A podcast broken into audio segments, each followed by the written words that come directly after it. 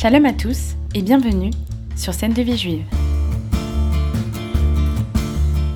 Dans ce cinquième épisode, j'ai eu le plaisir de recevoir Camille.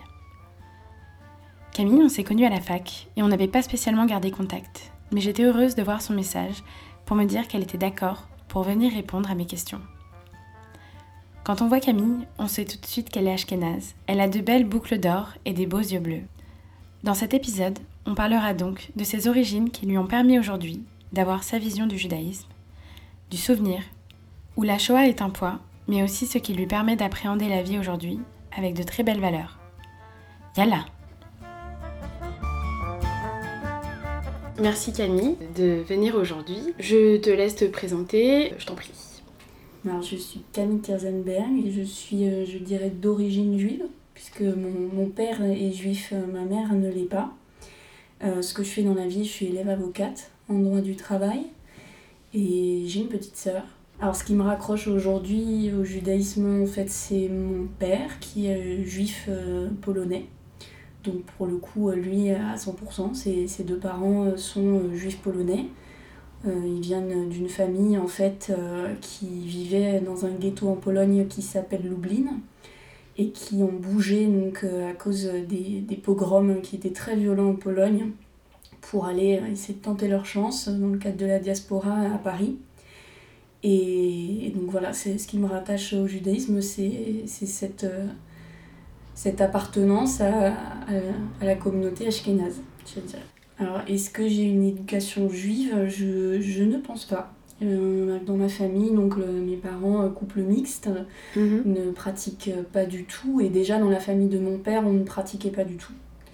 Euh, on pouvait euh, peut-être, dans le cadre avec des cousins, cousines qui pratiquaient, euh, faire quelques fêtes, mais il n'y avait aucune restriction alimentaire, mm -hmm. aucune obligation religieuse. Donc, on, dans, dans ma famille, mes parents, ma soeur, ça a toujours été très libre. Et je dirais que moi-même, en fait, euh, vers l'âge de 15 ans, donc quand mes deux grands-parents sont décédés, c'est moi qui ai un petit peu décidé euh, peut-être de me convertir. J'avais cette optique de vouloir me convertir. Et c'est vrai qu'à ce moment-là, j'ai un petit peu pratiqué mmh. euh, quelques restrictions alimentaires et je me suis beaucoup intéressée à la religion, mais vraiment toute seule, en fait. Toute okay. seule et aussi un petit peu avec ma soeur.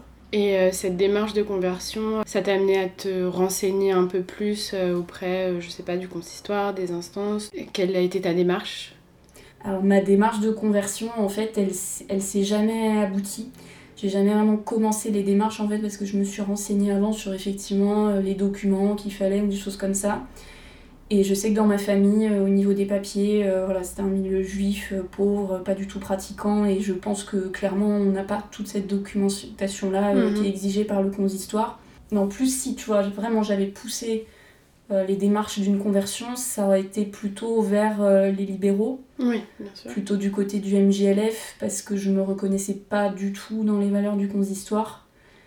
Et, et, non, ça, ça, finalement, je me, sans même commencer, je me suis tout de suite résignée et ça, a été, ça aurait été plus vers le MJLF que je me serais orientée. Mmh. Aujourd'hui, pour moi, c'est plus vraiment un sujet et je pense que je vis euh, ma, mon judaïsme, si on peut dire ça comme ça, avec ce que, ce que j'aime. Donc, c'est mes origines, c'est ma culture mmh. et, et, mes relations familiales, amicales.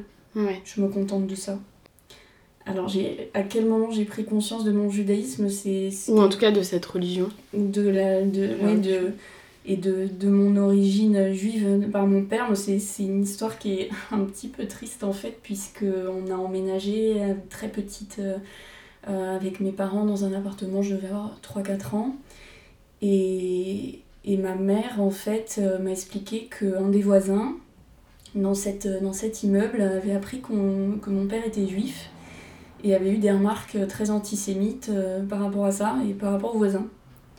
Okay. Et du coup, euh, donc en fait, j'étais très petite à l'époque, j'avais 3-4 ans. Je pense qu'avant, on n'a pas vraiment conscience, surtout dans une famille mm. où on ne pratique pas euh, de ce genre de choses. Et elle donc à Paris, expliqué... en région parisienne Ouais, ouais, ouais en, en, banlieue. Donc, euh, et c'est à ce moment-là, en fait, que j'ai pris conscience de ça, que c'était une identité, que c'était quelque chose euh, qu'on ne pouvait pas cacher et qui était euh, affirmé parce que ma mère en fait était très en colère.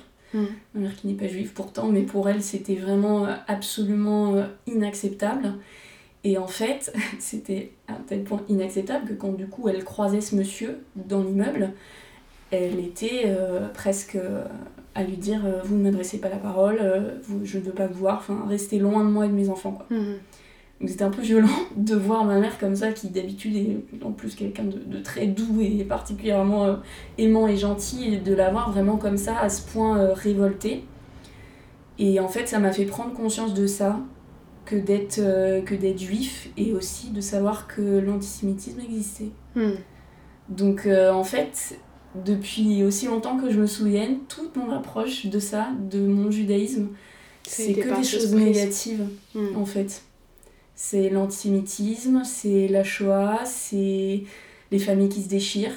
Mhm. Et jamais ça a été des choses gaies, positives, de fête, de partage. Et ça a été pour ça en fait que j'ai essayé de me, me convertir à 15 ans. Bon, aujourd'hui j'ai un peu fait la paix avec tout ça. Mais ça a été que voilà, des, des choses négatives comme ça. Mhm.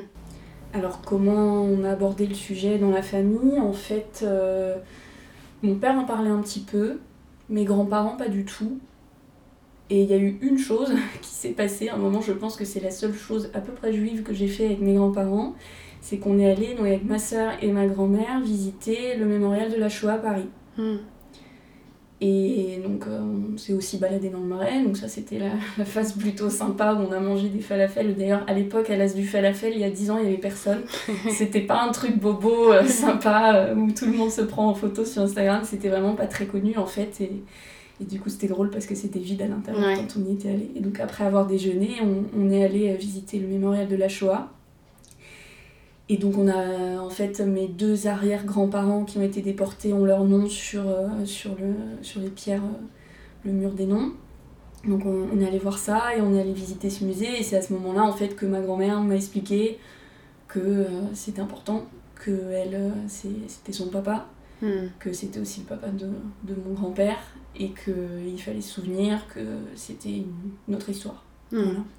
Donc euh, c'est la seule chose, je pense, de, de juive que j'ai pu faire avec ma grand-mère et c'était ça. Voilà, c'était c'était la Shoah euh, parce que pour elle, il venait en fait toute ma famille venait d'une famille où on, on pratiquait pas, on Ouais. pratiquait pas nécessairement le judaïsme. C'était euh, on est juif, ça c'est sûr, ça c'était clair et net, c'est une vraie identité et d'ailleurs euh, pour eux ça aurait été mieux de, de se marier, de, de rester entre juifs. Mais euh, pratiquer n'avait pas de sens avant et ça n'avait pas de sens non plus après la Shoah, encore moins. Ouais. Donc euh, comment euh, mes deux grands-parents ont pu survivre pendant la guerre? Donc comme je te disais, ils sont arrivés à Paris en étant plus ou moins bien intégrés, du moins un petit peu plus que je pense euh, la communauté pauvre euh, en général euh, qui habitait à Paris et qui, avait un accent, qui vivait dans des communautés entre eux et qui étaient finalement assez identifiables. Donc malheureusement du coup pour mes deux arrière-grands-pères, hein, ce qui s'est passé c'est qu'au début, avant qu'il y ait les grandes rafles qu'on connaisse, comme la rafle du Veldiv, où les gens vraiment euh, étaient en fait récupérés directement par les forces de l'ordre, avant c'était plus vicieux que ça, au tout début de la guerre, c'est qu'en fait ils demandaient juste aux juifs de venir se présenter et de se recenser en Mhm. tant que juifs. Et en fait c'était des rafles à ce moment-là. Donc mes deux arrière-grands-pères euh, ont été déportés euh, comme ça, en, allant- en partant un matin, donc euh, en, en étant persuadés de pouvoir revenir rentrer chez eux le soir. En fait, non, c'était c'était pas un recensement, c'était en fait euh, une manière de d'embarquer des gens. Mhm. Ils sont jamais revenus. Donc euh, c'est du coup mes deux grands-parents et mes deux arrière-grand-mères qui ont pu survivre. Et en fait, euh, ce qui s'est passé, donc, c'est que mes deux grands-parents, eux, étaient des enfants cachés. Et mes deux arrière-grand-mères, elles, avaient des, des bonnes connaissances, notamment de policiers et de gardiens d'immeubles. Donc euh, pour la police, euh, il y a une anecdote, c'est que une de mes arrière-grand-mères, un jour, euh, avait besoin de, de sortir de son appartement, donc il- elle n'avait pas nécessairement le, le Ausweis, tu sais, le, le papier Mhm. qui te permettait de montrer que tu n'étais pas juif, et elle, se, elle prenait un peu des risques, hein, clairement, en, en sortant comme ça. Et un jour, donc elle prend le métro, il y a une rafle dans le métro, elle sort du métro, et elle tombe sur le policier qu'elle connaît, qui était son ami, qui ne dit rien, qui la voit, qui ne dit rien. Il regarde son papier d'identité, donc euh, avec son nom juif, euh, bref, ça, ça passait pas du tout. Et il le dit très bas, ne refaites plus jamais ça, euh, vous passez tout de suite et ne refaites plus jamais ça. Hmm. Et elle a réussi à rentrer chez elle. J'imagine que ça a dû un peu la secouer. Et donc, je sais pas si c'est cette, grand, cette haute grand-mère-là euh, ou, ou l'autre, mais je sais que du coup, euh, il y a eu une rafle dans l'immeuble où ils habitaient. Et en fait, euh, mon arrière-grand-mère était très amie avec la gardienne de l'immeuble. Il y avait beaucoup de juifs apparemment dans, dans cet immeuble, et en fait, ce qu'ils faisaient, donc, les forces de l'ordre arrivaient, demandaient au gardien de lister tous les juifs qui habitent dans l'immeuble. Donc euh, c'est particulièrement difficile, hein, Mm. parce que j'imagine que je me mets à la place de, de cette gardienne.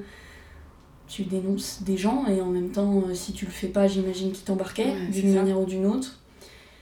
Et donc ce qu'a fait cette gardienne, c'est qu'elle a dénoncé tous les juifs de l'immeuble, sauf mon arrière-mère. Je pense qu'elle s'est dit du coup, euh, quitte à sauver des gens Hmm. et que ça passe, je vais dénoncer tout le monde, comme ça ils me laisseront tranquille et ils vont la sauver elle, et elle c'est mon amie. Et du coup elle a fait ce choix, cette dame que je ne connais pas mais qui nous a sauvés, qui a sauvé ma famille. Elle a fait le choix de l'amitié et je trouve que c'est des choix de vie comme ça euh, qui font réfléchir. Que quand tu es dans une situation, une situation comme ça, qu'est-ce que tu choisis? Tu choisis ta propre vie tu choisis l'amitié, tu fais des choix. euh, c'était peut-être le choix le plus intelligent, c'était peut-être qu'elle aurait pu essayer de sauver tout le monde. Bref, c'est des situations impossibles comme ça. Et on se dit, euh, bah moi je suis en vie grâce à ça, en fait, grâce à ce choix qu'elle a fait à un moment dans sa vie, cette femme. Et donc voilà, c'est comment, comment ils ont réussi Ouais, à- s'en sortir, c'est grâce à ça. C'est dingue. C'est parce que. Et ça, ça pour moi aussi, c'est quelque chose euh, qui, je pense, euh, me, me définit aujourd'hui. C'est la valeur de l'amitié. Hmm. Parce que clairement, sans ces relations comme ça, il se serait. On n'est pas fort tout seul. C'est c'est de ça que je retiens de, de cette histoire, de comment ils ont réussi à survivre. On n'est on n'est pas fort tout seul. On peut être fort tout seul, mais ça suffira jamais. On est une société, on vit en un animal social. c'est ça. Et non, clairement, c'est pour moi, c'est très important d'avoir des amis, de cultiver l'amitié, de, de, de la préserver, de s'y attacher, parce qu'on est beaucoup plus fort comme ça. Et on peut faire face à des choses extrêmement graves comme ce qui s'est passé. Alors, est-ce que c'est quelque chose dont je suis fière de parler, de mon identité, de, de ce qui s'est passé dans ma famille Pour moi, c'est important d'en parler. Je crois que nous, on est une génération où c'est quand même important d'en parler. Moi, après aussi personnellement, comme je te disais, je considère que c'est un poids, mais c'est aussi une chance d'avoir pu survivre. Malgré tout ce qui s'est passé, Euh, mes grands-parents, eux, ils l'ont vécu comme une chance. Certes, ils, ils en parlaient pas et c'était pas un sujet, mais pour eux, être en vie, pouvoir, euh, pouvoir profiter, c'était quelque chose euh, à préserver et, et d'assez exceptionnel en fait. Donc moi, je le, je le vis comme ça. Et en même temps, je considère que c'est important d'en parler et je, je suis fière de cette histoire, oui, de ce, de ce double aspect, de, de ce poids qui est très lourd et en même temps euh, de, de porter euh, ce message d'espoir pour, euh, déjà, bien sûr, pas que ça, que ça se reproduise d'une Mm. manière ou d'une autre, et aussi euh, d'avoir un message plus large de, de tolérance et, et d'acceptation de l'autre, qui, ça, pour le coup, m'a toujours été transmise de manière très très forte Hmm. au-delà du judaïsme, au-delà de la communauté. Et c'est ça aussi que j'aime bien dire en général quand je parle de ça, c'est que pour moi, mes, mes grands-parents, ma famille, en fait, c'était des gens comme les autres. C'était une famille, c'était un couple euh, jeune euh, qui se sont rencontrés, qui s'aimaient, qui ont eu des enfants, et qui du jour au lendemain, parce qu'ils étaient juifs, euh, se sont retrouvés euh, à vivre la pire des horreurs. Et pour moi, bah, ça, en fait, ça vaut pour d'autres génocides, ça vaut pour d'autres faits euh, qui sont euh, qui, qui viennent du racisme de manière générale et de l'intolérance. Pour moi, c'est c'est ça qui est important. Tu vois, ça, ce dont je suis fière, c'est cette valeur-là qu'on m'a Mm. transmise. C'est que du coup, bah, je, c'est impossible pour moi, tu vois, de, d'être, euh, de ne pas être tolérante, de ne pas accepter l'autre. Hmm. Parce que c'est ça, c'est mon histoire. Hmm. Est-ce que tu trouves que c'est dur d'être, euh, d'être juif en France? Est-ce que c'est dur d'être juif en France? Je pense que ça peut l'être. Je pense que c'est pas une évidence. Hmm. Euh, quand on a le poids de la Shoah, on se rend compte que c'est une histoire française. C'est assez important aussi de le dire. Et non, je pense que c'est pas nécessairement évident. Mais je pense qu'on a aussi, en tant que juif, une responsabilité pour faire en sorte que ça se passe bien. Hmm. Qu'on doit pas Oui, non plus sûr. tout attendre des autres et peut-être faire attention au communautarisme. Comment est-ce qu'on concilie judaïsme et modernité en France? Moi, quand je pense judaïsme et modernité, je pense tout de suite à Delphine Orvilleur, je crois, que, que j'admire beaucoup, qui est une femme brillante, qui a énormément de choses à dire, à expliquer, qui en plus se, se met en avant, donc permet Mm. aux, aux gens qui ne sont pas juifs de découvrir cette approche du judaïsme qui pour moi est, est particulièrement euh, ouverte, intéressante. Voilà, pour moi c'est vraiment la femme à suivre sur ce, sur ce plan-là. Je lui laisse cette charge de moderniser le judaïsme. Oui, c'est vrai. Alors, un, un- un livre que je pourrais recommander, que j'ai vraiment particulièrement aimé, qui m'a beaucoup touchée, parce que du coup, ça m'a vraiment beaucoup rappelé l'histoire de ma famille. C'est le livre donc, de Robert Badinter. Bon, je ne me présente pas, un grand avocat, illustre euh, un, un personnage euh, de référence qui a écrit en fait un, un livre sans prétention, très simple, court, sur sa grand-mère, sur l'histoire de sa grand-mère qui avait un très beau prénom, en plus elle s'appelait Idis. Et, et en fait, ce, ce livre est génial parce qu'il explique déjà tout le contexte de la Shoah euh, d'une d'une manière euh, très claire en fait sur qui étaient les juifs à l'époque. Euh, qui avait effectivement des juifs bon, qui étaient très pauvres, qui venaient de la diaspora, euh, qui venaient euh, de pays comme la Pologne pour tenter leur chance à Paris, un peu comme la famille de, de mon père, et aussi des gens très haut placés qui, eux, pour le coup, ont réussi à s'en sortir. Donc il explique tout ça. Et il explique du coup l'histoire de sa famille qui est particulièrement touchante et que Mm. c'est très bien écrit et je, je le recommande vraiment. Et euh, du coup, on a beaucoup parlé de la Shoah. Comment est-ce que tu as envie de contrebalancer euh, ce poids, en fait, que tu as aussi sur les épaules, malgré tout? Je me suis rendu compte que juste euh, le fait de moi me sentir juive, de d'avoir effectivement euh, des, des plaisirs comme euh, voilà, quelques objets, un livre de, de prière, des bijoux, des voyages aussi en Mm. Israël, ça ça ça m'a ça m'a ouvert l'esprit, ça ça m'a donné un côté positif de la religion. Les chansons aussi, oui, les- la musique, euh, voilà, oui c'est vrai, c'est tout ça des, des choses positives que, que j'aime, hein, ça c'est sûr. euh, que j'aime avoir euh, dans ma vie et euh, bon, qui sont pas, je dirais, euh, présentes euh, énormément, mais qui Mhm. sont là et qui, Ouais. qui me donnent ouais, un côté positif euh, de, de, de mon identité, ça c'est sûr. Mais que je me suis en fait euh, apportée toute seule. Pour toi, qu'est-ce que c'est euh, le judaïsme? Pour toi, euh, tu m'as parlé de tolérance. Comment je définirais le judaïsme? Moi, je, considère que chacun a sa propre définition. Vraiment, je pourrais pas prétendre donner euh, une définition comme ça générale de qu'est-ce qu'être juif, qu'est-ce que le judaïsme. C'est tellement de choses en fait, c'est une culture, c'est un pays, c'est des, des croyances, c'est des valeurs, c'est tellement de choses, ça peut être tellement de choses que je pourrais pas faire une définition générale et je pense que chacun euh, a sa propre définition. Est-ce qu'il y a un cliché euh, du juif que tu aimerais déconstruire? Il y en a un que je supporte pas, c'est les juifs aiment l'argent. Ouais, ça c'est un cliché vraiment que, qui m'agace. Euh, Puis bon, tous les clichés euh, un peu antisémites, hein, ça, euh, on va pas se mentir, des fois, euh, de, de la part de gens en plus qu'on soupçonne pas, tu vois. Ouais, c'est vrai. Dire.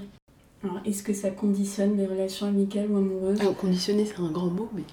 Non, non, vraiment, je, je crois pas. J'ai des, j'ai des amis juifs, j'ai des amis qui sont pas juifs. Je ne me. Je ne me- je m'autorise à avoir des Mhm. relations amoureuses, bien sûr, avec des gens qui ne sont pas juifs. Par contre, c'est vrai que pour moi, c'est important. Bon, j'ai j'ai ma famille aussi, bien sûr, mais pour moi, c'est c'est important de pouvoir échanger euh, sur ça euh, avec euh, d'autres personnes, de découvrir des communautés. Pour moi, le partage de la religion, ça passe aussi par là. Mais non, non, je me, je me restreins absolument pas. Merci Camille d'être venue. Merci à toi. Et euh, ben, je te souhaite euh, tout le, le bonheur euh, du monde pour, euh, pour la suite. Merci à toi. Je vous remercie d'avoir écouté Scène de vie juive. Si vous avez aimé l'épisode, n'hésitez pas à me le faire savoir.